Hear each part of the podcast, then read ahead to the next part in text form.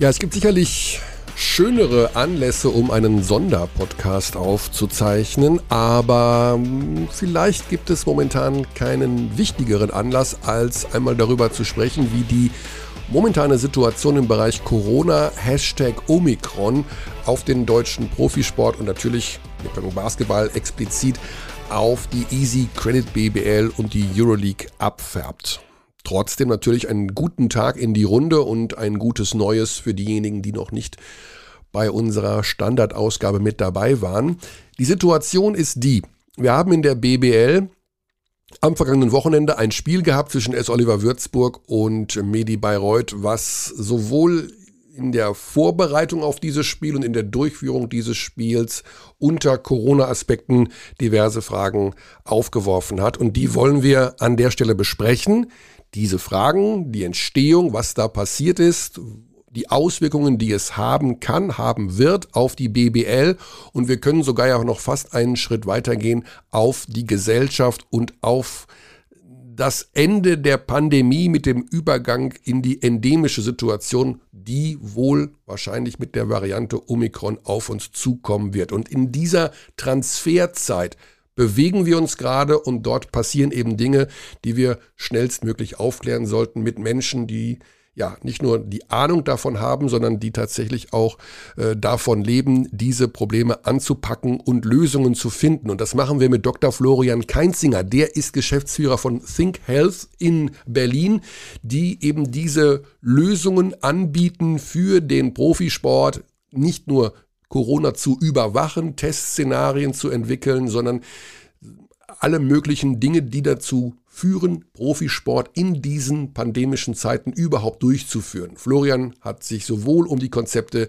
der DFL gekümmert, als auch der BBL und um viele, viele andere Sportarten und ist sozusagen, ich nenne ihn immer den Drosten äh, des Sports, in der Lage, uns aufklären zu können, was genau passiert ist in Würzburg, welche Auswirkungen es haben kann und was in den kommenden Wochen auf uns zukommen wird. Und deswegen sage ich guten Tag nach Berlin zu Dr. Florian Keinzinger.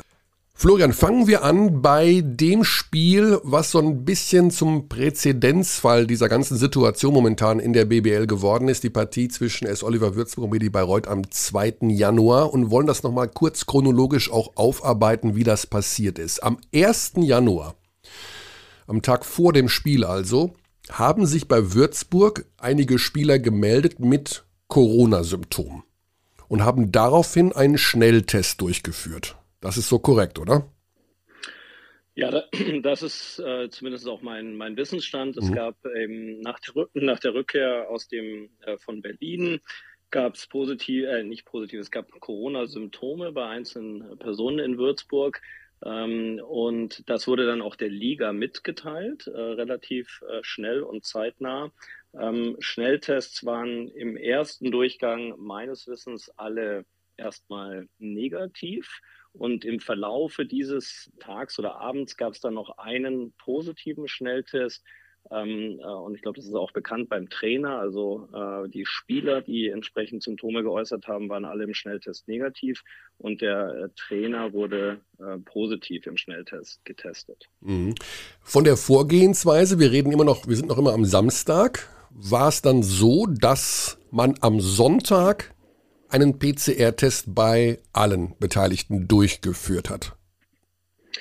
Also ähm, erstmal hat Würzburg völlig äh, aus meiner Sicht richtig reagiert, ähm, hat die Situation aufgenommen und hat die Liga darüber informiert.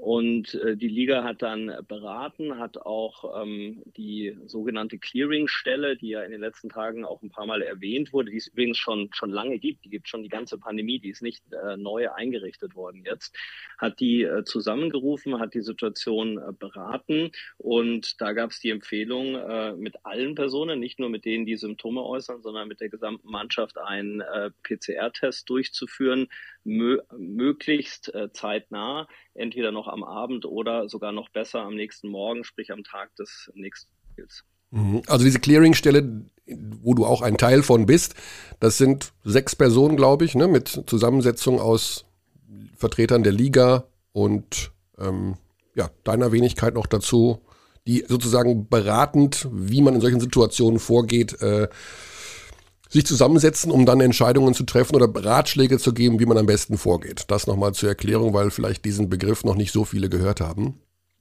Ja, also vielleicht auch, ähm, das, das ist wirklich wichtig auch äh, zu sehen. Ja, diese Clearingstelle äh, existiert schon über ein Jahr ähm, und da sind, äh, ist die Liga vertreten, erstmal mit Liga-Mitarbeitern. Da sind zwei Clubvertreter äh, drin von zwei Clubs, die ja von allen Clubs gemeinsam ausgewählt wurden und es sind zwei externe Experten drin. Also ich bin einer von zwei. Mhm. Und diese Gruppe tagt immer einmal in der Woche, jede Woche, auch wenn es gar keine Ereignisse gibt, ähm, gibt es einmal ein Update, Diskussion der aktuellen Situation seit über einem Jahr.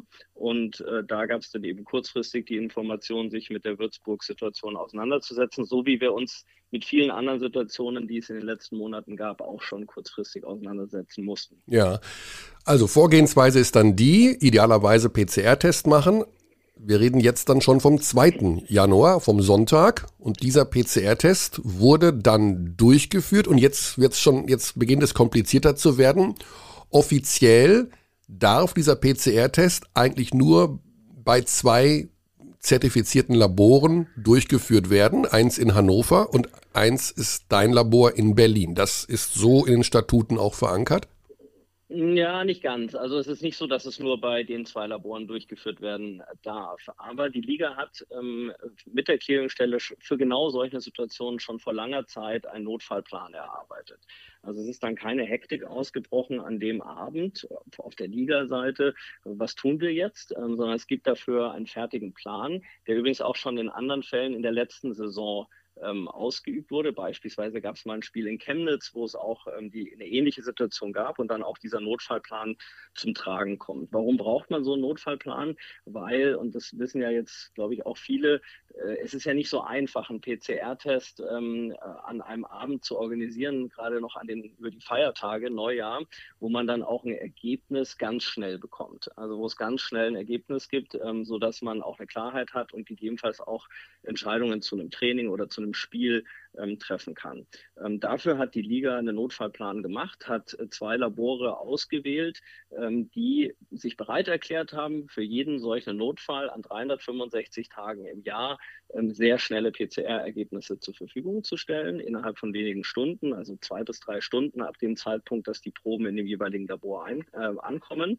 Und es wurden alle 18 Clubs der Ligen wurden auf diese zwei Labore aufgeteilt, sodass jeder jedem Club ein, ein Labor zugeordnet ist und ähm, äh, dass für den Notfall darauf zurückgegriffen werden kann. Wenn der Club aber ein eigenes Labor hat, mit dem er das auch bewerkstelligen kann, ähm, dann ist ihm frei, dieses zu nutzen. Es sollte nur vermieden werden, dass eine Situation entsteht, ähm, in Heidelberg, äh, in Berlin oder wo auch immer, dass ein Club in der Situation steht, ähm, kein Labor zu haben und damit keine Antwort auf die drängende Frage ähm, liefern kann, äh, gibt es Infektionen in der Mannschaft? Und deswegen gibt es diese zwei Notfalllabore, äh, die zur Verfügung stellen und wo natürlich die Proben dann hingefahren werden müssen. Klar, es gibt eine Wegstrecke, aber ähm, das ist durchaus in dem Zeitplan dann auch einkalkuliert. Und das heißt, dieser Notfallplan sieht vor, dass die Vereine sozusagen selber die Proben entnehmen und dafür mhm. ausgerüstet sein müssen.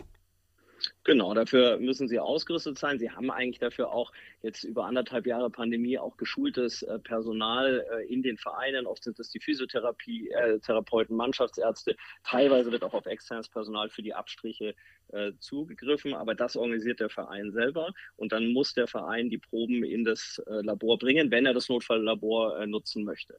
War Würzburg in der Lage, diesen Notfallplan so durchzuführen? Also ähm, Würzburg wurde, das auf, wurde auf jeden Fall darüber informiert, dass das Notfalllabor zur Verfügung steht. Das war in dem Fall für Würzburg das zugeordnete äh, Labor ist Hannover. Ähm, und äh, Würzburg hat dann aber darauf nicht zurückgegriffen. Also die Option wurde nicht genutzt.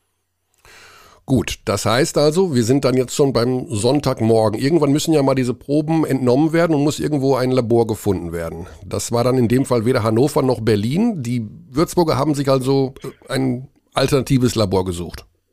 Genau, es wurde dann ein alternatives Labor gesucht in der Nähe von Würzburg. Ähm, da hat die Liga dann auch geholfen, ähm, äh, eins zu recherchieren. Aber nach meinem Wissensstand ist es so, dass dort ein Labor dann genutzt wurde, was noch nie für die Liga tätig war. Weder für Würzburg, ähm, das weiß ich aber nicht zu 100 Prozent, ähm, noch für irgendeinen anderen Club, ähm, was aber eben in der Nähe ist und was dann ähm, genutzt werden sollte. Und das ist natürlich auch ein Unterschied. Wir werden da sicher gleich noch drauf kommen. Ähm, die, äh, sagen wir, die Notfalllabore, da wissen wir, über welche Qualität wir sprechen, welchen Standard, welche Materialien verwendet werden müssen, etc. pp. Ähm, wenn man dann ein anderes Labor nutzt, dann muss man davon ausgehen, dass die auch äh, nach medizinischen Standards ihre Diagnostik durchführen. Mhm. Aber wir haben natürlich einen etwas anderen äh, Sicherheitsgrad dann. Wie auch immer, danach kommen Tests, Testergebnisse zurück und die sagen, alle Tests sind negativ. Das heißt also, wir sind jetzt im Bereich Sonntag, später Vormittag, Mittag und die Würzburger verfügen über negative PCR-Tests und müssen sich so allmählich aufmachen in die Halle. Das ist auch so mhm. richtig. Das heißt, sie nehmen alle Spieler, auch die, die die Symptome haben, gehen in die Halle und vermelden aber irgendwie, ich weiß nicht, dem technischen Kommissar und auch dem Gegner, Medi Bayreuth, okay, wir haben hier negative PCR-Tests, aber wir haben Spieler mit Symptomen und wollen eigentlich unter diesen Voraussetzungen nicht spielen. Das ist richtig, ne?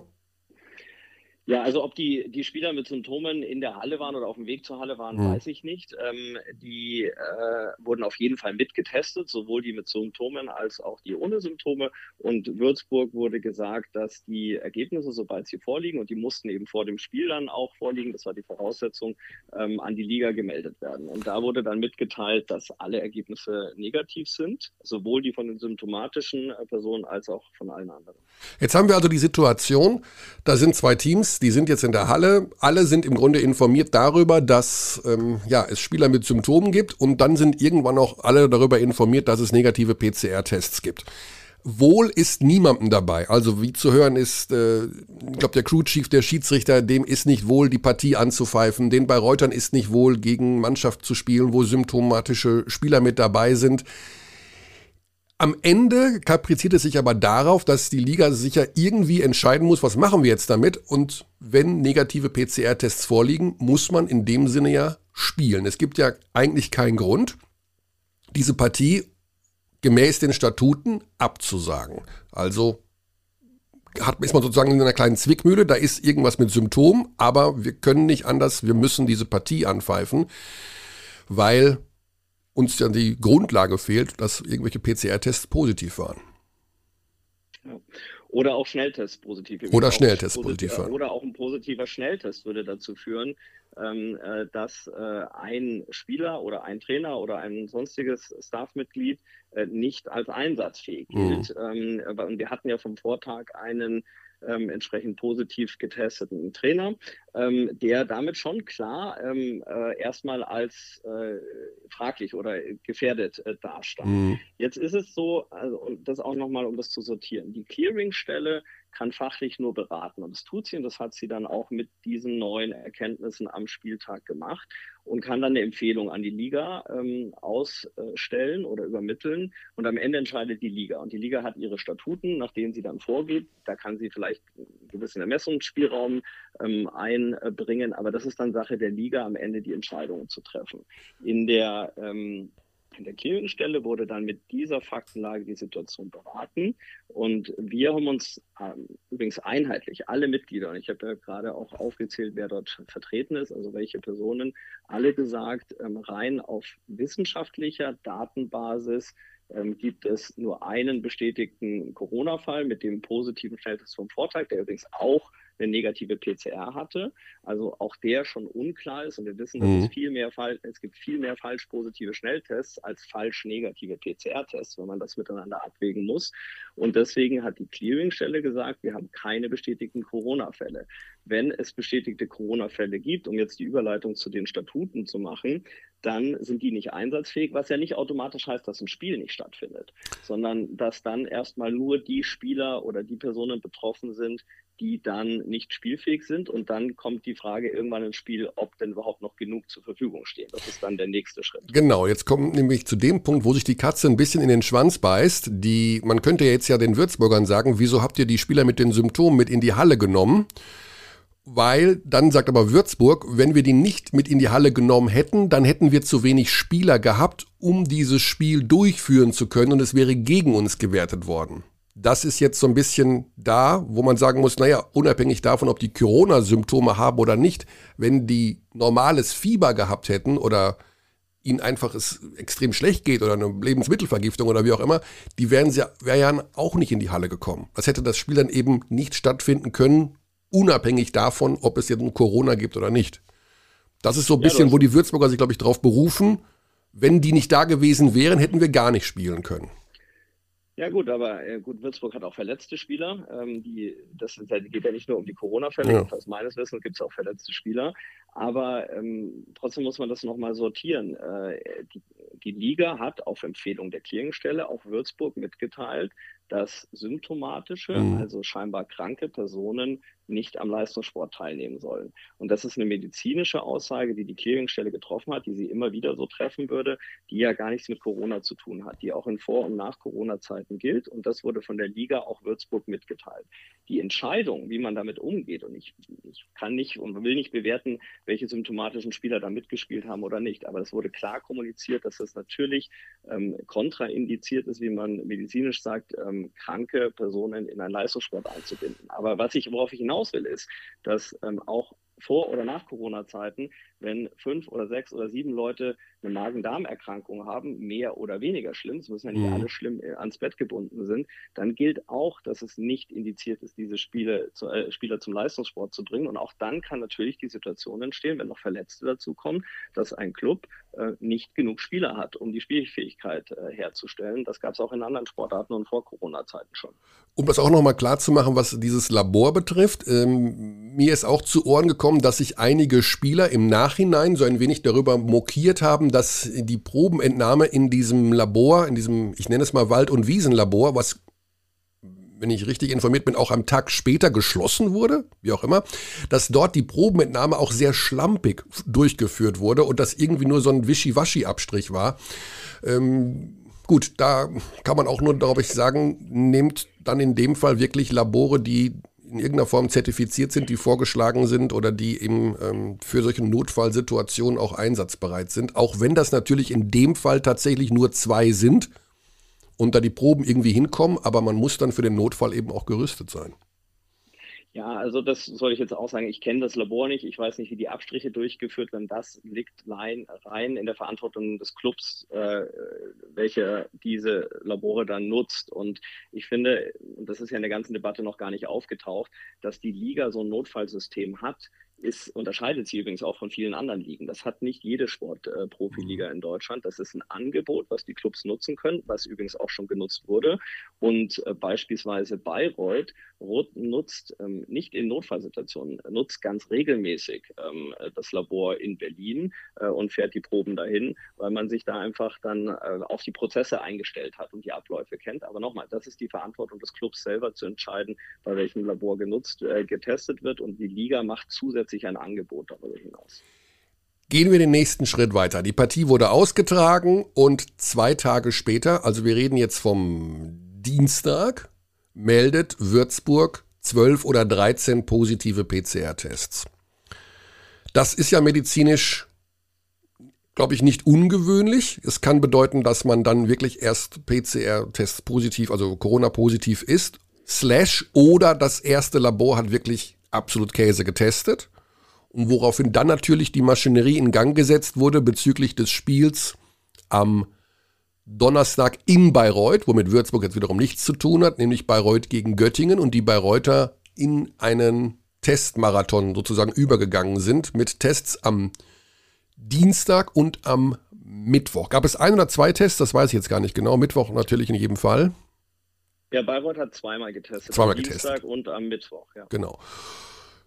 Daraufhin alle Spieler negativ. Gestern, ich war ja selber in Bayreuth vor Ort und konnte es, konnte es äh, nachvollziehen, dass dort lange gewartet wurde bis 14.30, 15 Uhr und irgendwann klar war, alle Spieler sind negativ und die Partie gegen Göttingen wird ausgetragen. Auch die Göttinger hatten PCR-Tests abgegeben, weil am Tag zuvor ein Spieler positiv bei einem Schnelltest getestet wurde und der aber, wenn man so will, schnell von der Mannschaft isoliert wurde. Das heißt, auch hier wurden nochmal von jedem Spieler PCR-Tests am Mittwoch durchgeführt. Ähm, genau so ist es mit der, mit, dem, mit der kleinen Ausnahme, dass der Spieler in Göttingen nicht im Schnelltest positiv war, ah. sondern PCR, PCR positiv war. Also Göttingen hat, ohne dass sie es hätten müssen, vor der Abfahrt PCR-Tests in Göttingen durchgeführt, im, in einem Göttinger Labor. Und da ist ein Spieler positiv getestet worden, der dann ähm, schon im Bus war auf der Fahrt ähm, und der dann sofort isoliert wurde und äh, zurückgefahren ist nach Göttingen. Ähm, es wurden alle Spieler dann von Göttingen deswegen, sonst wäre das nicht notwendig gewesen, aber wegen diesem mhm. einen nochmal getestet. Es waren alle Spieler äh, von Göttingen dann auch gestern vor dem Spiel negativ getestet. Genau, das Spiel wurde ausgetragen. Es war übrigens unfassbar spannend natürlich auch vor dem Hintergrund, dass manche so ein bisschen das mulmige Gefühl hatten, okay, es ist jetzt Mittwoch, was passiert jetzt eventuell am Tag danach? Also aus medizinischer Sicht kannst du uns jetzt sagen, Donnerstag, Tag drauf, werden die bei Reuter nochmal testen. Besteht aus medizinischer Sicht die Gefahr, dass sie jetzt erst PCR, äh, einen positiven PCR-Test abliefern? Ja, also muss man jetzt nochmal an den, auf den Aspekt kurz äh, zurückkommen, den du gerade schon erwähnt hast. Die Situation, dass in Würzburg 13 positive Befunde dann äh, von einem anderen Labor am Tag nach dem Spiel ähm, vorlagen. Da stellt sich ja jetzt die Frage, warum sind die 13 alle erst an dem Tag äh, danach ähm, da und warum nicht am Vortag? Du hast selbst die beiden Optionen genannt. Mhm. War das ein, ein Käsetest, der durchgeführt wurde oder sind die alle erst positiv geworden?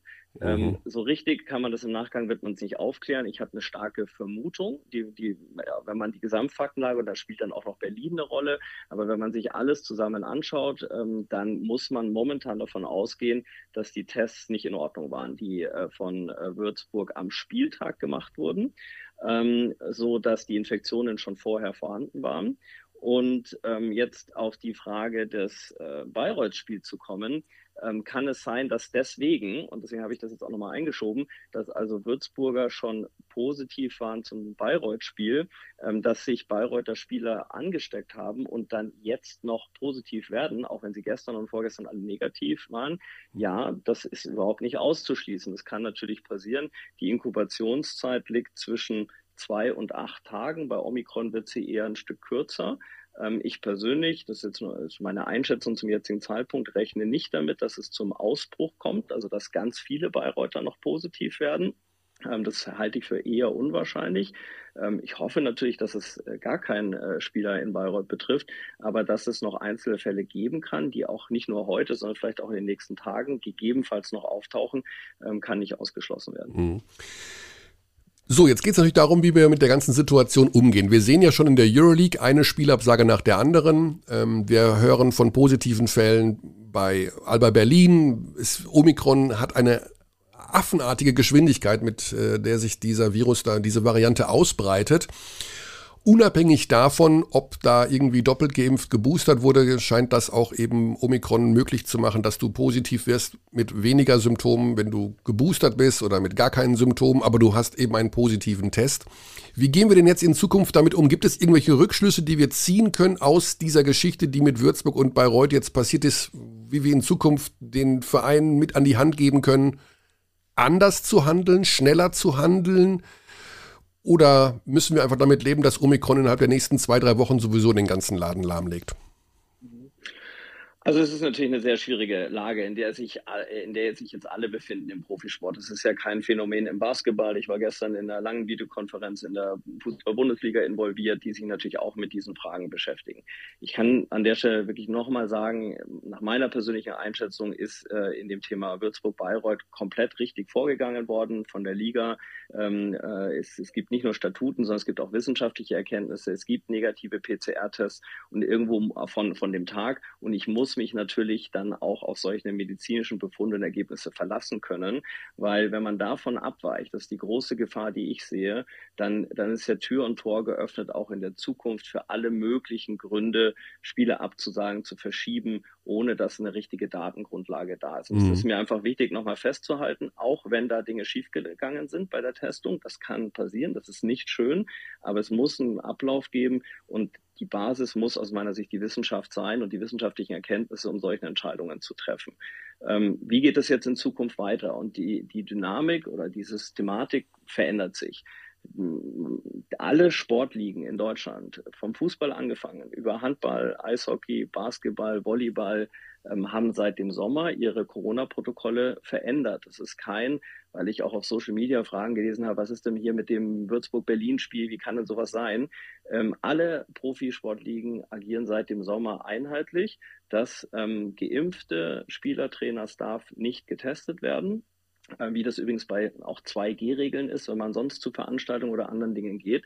Mhm. Ähm, und nur Ungeimpfte werden getestet. Und damit ähm, ist man sehr gut durch den Herbst gekommen bei niedrigen Infektionszahlen. Jetzt ändert sich die Situation, wie wir sehen, und Omikron ändert es wirklich dramatisch. Wir haben bei uns im Labor in Berlin betreuen wir ja nicht nur äh, ein, zwei Profisportclubs, sondern auch große andere Einrichtungen und sehen viele Omikron-Fälle, auch viele Ausbrüche mit Omikron-Fällen und sehen auch, wie schnell das geht. Das ist eine ganz andere Dynamik, wirklich mehrfaches äh, an Geschwindigkeit und auch an Personen, die angesteckt werden, was man ja auch an den Zahlen in Oldenburg sieht, äh, was man an den Zahlen in Würzburg sieht. Und äh, in Berlin gibt es ja auch mehrere Fälle, wie Alba ähm, äh, schon gestern bekannt gegeben hat. Und damit muss die Liga und der ganze Profisport sich jetzt neu justieren. Ähm, und man wird einfach überlegen müssen, ob man auch wieder andere Testprogramme einführt. Weil wenn man das nicht tut, und dahin geht ja auch so ein bisschen deine Frage dazu, habe ich sie zumindest verstanden, wird man vermutlich noch viele weitere ähm, Ausbrüche in Mannschaften sehen. Jetzt mal unabhängig vom Spielgeschehen, aber rein über den Trainings- und Aufenthaltsbereich, den die Teams gemeinsam haben. Wenn es da ein, zwei Infizierte gibt, muss man davon ausgehen, dass ein paar Tage später dann mehr Fälle noch vorhanden sind, bis hin zu ganzen Mannschaften. Wir haben ja mittlerweile die Situation, zum Beispiel in den USA, ich glaube NFL oder NBA, die machen es, glaube ich, beide schon, dass die nur noch testen, wenn Symptome da sind. Das heißt, werden wir kurz- oder mittelfristig auch in dieses, nicht nur beim Sport, generell dahin übergehen müssen, zwangsläufig, um zu sagen, okay, Omikron, wenn, also wird uns sowieso alle irgendwann treffen und erwischen, in welcher Form auch immer, aber man testet eigentlich nur noch, wenn jemand Symptome hat, um ihn dann zu isolieren, in Quarantäne zu schicken. Jedenfalls, so wie wir es bisher mit Corona gemacht haben, kann man so nicht mehr weitermachen. Müssen wir das Testen also in der Form etwas reduzieren? Ja, also ich glaube, mittelfristig wird das äh, der einzige Weg sein, der uns zur Verfügung steht. Und das ist das, was, was ich ein bisschen mit Sorge beobachte, wenn ich diese ganze Debatte jetzt in der Basketballblase diese Woche verfolge, dass natürlich Spieler erstmal in den Vordergrund stehen. Hier wird mit der Gesundheit der Spieler ähm, äh, nicht richtig umgegangen, fahrlässig gehandelt von der Liga oder von Einzelnen. Ähm, ich kann diese Sorgen von erstmal nach, nachvollziehen. Ähm, wir sind aber so ein bisschen in die Situation gekommen, so ähnlich wie im Fußball immer wieder gesagt wird, wir haben in Deutschland 80 Millionen Bundestrainer, komme ich mir manchmal vor, dass wir jetzt ähm, viele 10.000 ähm, äh, medizinische Experten und Virologen haben und haben ein bisschen vergessen, aus welcher Zeit wir kommen und in welcher wir auch wieder zurückgehen wollen. Wir werden, wir haben sowohl in Würzburg, in Bayreuth, in Berlin und auch in fast allen anderen Clubs der Basketball-Bundesliga 100 Prozent geimpfte Spieler, Trainer und Staff. Ähm, die Impfung ist der, der einzige wirkliche Schutz, den man vornehmen kann. Und es ist auch der richtige und wichtigste Schutz. Dazu kommen dann Boosterimpfungen, vielleicht auch in der Zukunft noch weitere adaptierte Impfstoffe. Aber wir müssen anfangen, und ich weiß, dass das vielleicht eine sehr unpopuläre Meinung ist, aber wir müssen anfangen, jetzt mal über den, über den Exit-Weg zu diskutieren. Ähm, wir, ich bin total der Meinung, dass wir in Deutschland aktuell und in Europa noch kontaktbeschränkende Maßnahmen brauchen. Ähm, damit verhindern wir eine Überlastung des Gesundheitssystems. Wir haben zu viele ungeimpfte oder unimmunisierte Personen Personen, die belasten unser Gesundheitssystem und da müssen wir aufpassen. Mhm. Wenn wir aber auf die Basketball-Bundesliga gucken, haben wir eigentlich eine schon endemische Situation. Das heißt, wir haben eine komplette Immunisierung. Wir haben, ich glaube, 60 Prozent Boosterquote, die jetzt sicher nochmal in den nächsten Tagen steigen wird mit den neuen Quarantäneregeln, wo das eine große Rolle spielt.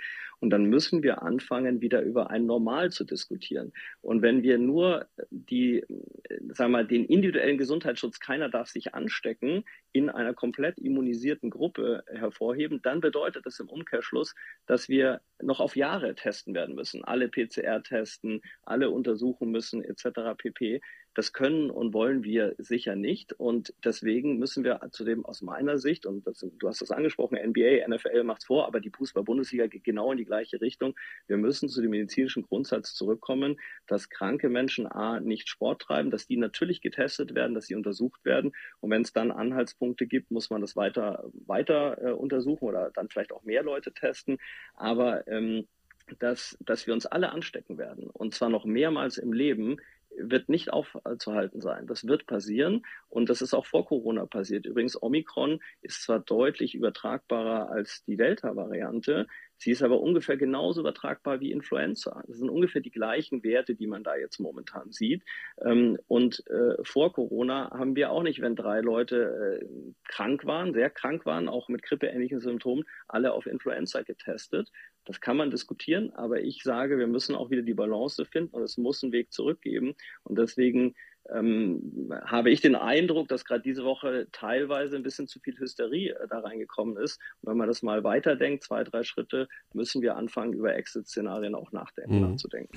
Ja, ich glaube, dass da äh, manche Sportler einfach ein bisschen Sorge haben, ähm, wenn weniger getestet wird oder wie auch immer, dass man eventuell doch auch mit harmloseren Omikron-Varianten Long-Covid Symptome am Ende haben könnte. Es gibt ja schon ein paar Fälle auch in der BBL. Wir haben immer wieder mit Spielern gesprochen und wissen auch von Spielern, die, äh, denen es einfach nicht mehr so gut geht, nachdem sie auch vor mehreren Monaten äh, Corona überstanden haben.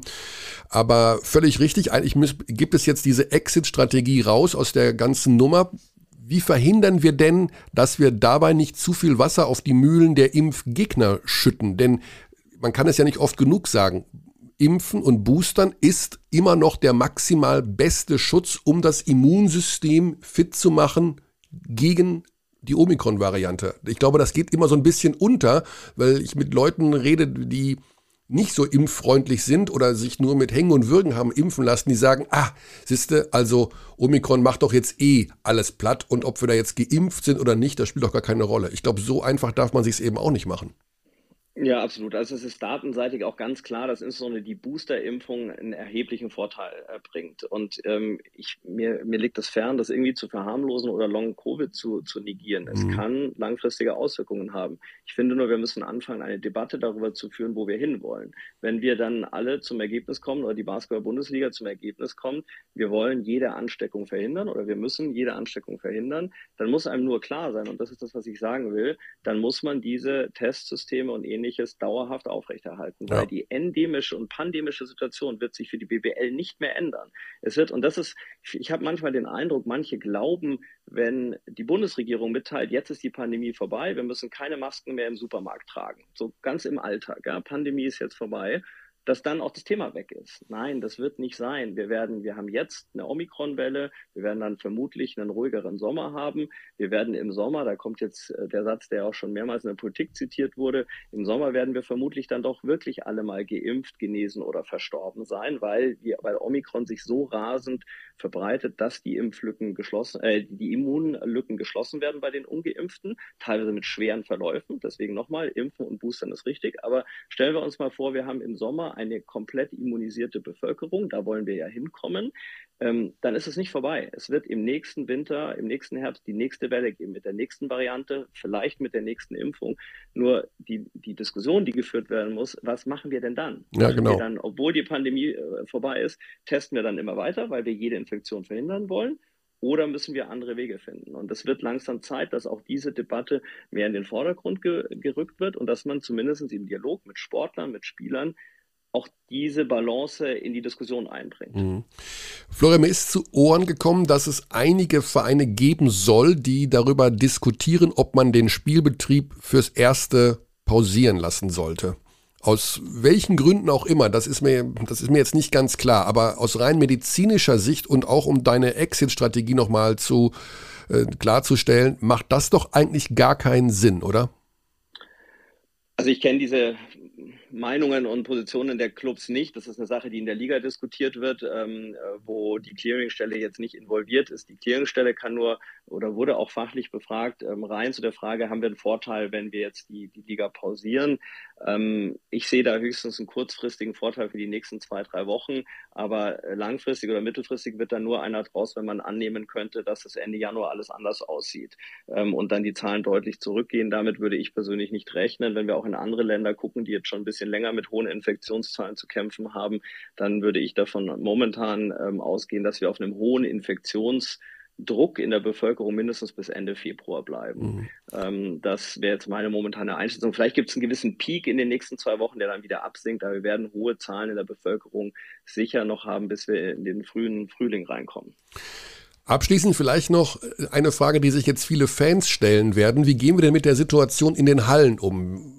Macht es Sinn, jetzt Hallen wieder zu öffnen, Fans zuzulassen? Bis zu äh, welcher Anzahl von Fans, welche Auslastung können wir fahren mit Omikron? Wann kann man da wieder von einem Normalzustand reden? Ja, also da muss ich sagen, da macht mir jetzt schon auch die Daten, die wir wirklich bei uns im Labor beobachten, die Ausbrüche, die ich kenne, die wir sehr genau untersuchen in Kultur- und Sporteinrichtungen, die machen mir da ein bisschen Sorgen aktuell an der Stelle. Und da sind wir jetzt eben bei dem gesamtpandemischen Blick, weil wir da eben keine 100% immunisierte Bevölkerung haben. Jetzt kann man über 2G, 1G-Modelle etc. nachdenken. Ähm, insbesondere das Würzburg-Berlin-Spiel, was ja noch unklar ist, was da genau passiert ist, aber man kann so gewisse Einschätzungen haben, ähm, zeigt schon, dass auch ähm, in Hallen die Risikosituation sich geändert hat mit Omikron.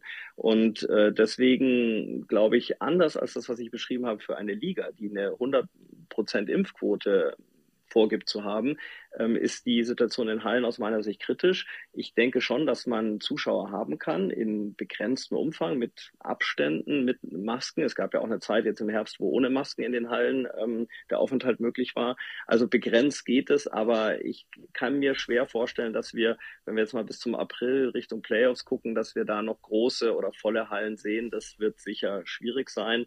Ähm, ich denke, so Modelle, wie sie momentan in Berlin gefahren werden, also Bundesland Berlin, ist keine, keine Entscheidung jetzt von Alba, sondern in Berlin als, als Land oder vielleicht auch Hamburg, Baden-Württemberg, wo eine kleine Menge, sagen wir mal 1000 bis 2000 Menschen in großen Hallen zugelassen werden. Das halte ich für vertretbar und machbar. Aber deutlich darüber hinaus ist es momentan wirklich schwierig vorzustellen. Hm. Gut, also wir warten einfach und harren der Dinge, bis Omikron sozusagen die Gesellschaft ja, durchimmunisiert hat, obwohl ja auch Geimpfte oder auch Ungeimpfte, wie auch immer, sich immer wieder neu auch infizieren können. Also wir bleiben ja mit ja. diesem Virus für die nächsten Jahrzehnte gemeinsam auf diesem Planeten.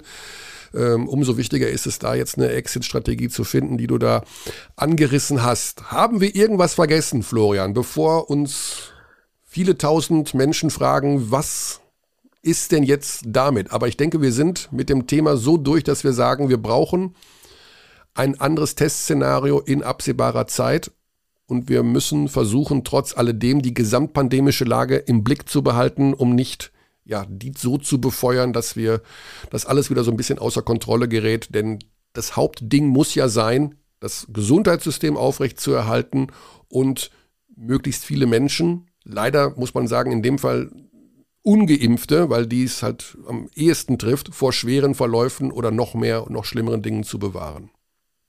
Ja, das ist die Aufgabe in der Gesellschaft, ähm, äh, die gelöst werden muss und die uns jetzt wahrscheinlich noch einige Monate Kraft weiter kostet. Und äh, innerhalb dieser Zeit muss der Profisport entscheiden, wie er damit umgeht, was mhm. wie seine Konzepte aussehen, wie er sie jetzt verändern muss. Die Diskussionen laufen überall und ob man äh, Saisons unterbrechen muss oder ähm, ob man Wege findet, sie weiterzuspielen. Ich glaube, es gibt gute Gründe für, für letztgenanntes Vorgehen, aber ähm, man wird jetzt ein bisschen adaptieren müssen und muss einfach anfangen, eben die, die Zielvorstellungen auch zu diskutieren. Was ist mein Ziel? Äh, wo will ich hin? Und wie will ich dann irgendwann auch wieder in eine Normalität zurückkommen? Gut, dann sage ich ganz lieben Dank für diese aktuelle Einschätzung. Ich bin sicher, dass dieser Podcast in der Basketball-Szene in Deutschland eine gewisse Verbreitung findet, denn nach dem, was ich mitbekommen habe, sind doch viele, viele Fragen entstanden in den letzten fünf, sechs Tagen und vielleicht konnten wir damit ein bisschen dazu beitragen, die Situation so darzustellen, wie sie sich momentan tatsächlich äh, darstellt, ja, wie sie eben ist. Danke dir für deine Zeit. Und Wir, werden uns ab, wir werden uns updaten, wenn die Situation sich wieder verändert. Wenn was Neues gibt. Genau, so machen wir es. Alles klar, Michael. Danke. Ciao. So, ich hoffe, wir haben ein klein wenig mit dazu beitragen können, dass sich die Situation in der BBL nun auch mit der neuen Corona-Variante etwas transparenter darstellt. Am Ende des Tages läuft es darauf hinaus, dass wir so wie in allen anderen Bereichen des Profisports weniger testen und eher in diese endemische Situation hinübergehen. Das heißt also, idealerweise ist man geboostert und wenn man in irgendeiner Form Symptome hat, sollte man erstmal daheim bleiben und dann testen, um dann alles weitere in die Wege zu leiten. Auch die neuen Verordnungen gehen ja ungefähr in diese Richtung. Die Quarantänezeit auf zehn Tage zurückgefahren mit der Möglichkeit, sich nach sieben Tagen freitesten zu lassen. Geboosterte Kontaktpersonen sind von der Quarantäne befreit. Momentan wird noch geklärt mit den örtlichen Gesundheitsämtern, ob man bereits bestehende Quarantäne jetzt anpassen kann an die neuen Verordnungen, also sprich Berlin oder Würzburg, ob dort eventuell die Verkürzungen bereits unmittelbar jetzt greifen können. Das ist zum Zeitpunkt hier der Aufnahme noch nicht geklärt, aber das ist sicherlich auch gerade für die Berliner, die ganz frisch in der Quarantäne sind, ein wichtiger Faktor. Ja, das war es von dieser Stelle. Am Montag dann der gewohnte Podcast der Abteilung Basketball und bei diesem schwierigen Corona-Thema und bei all dem, was das für Folgen und für Konsequenzen hat, sollten am Ende des Tages eine Sache nicht vergessen. We treat people here with complete respect. This is Germany.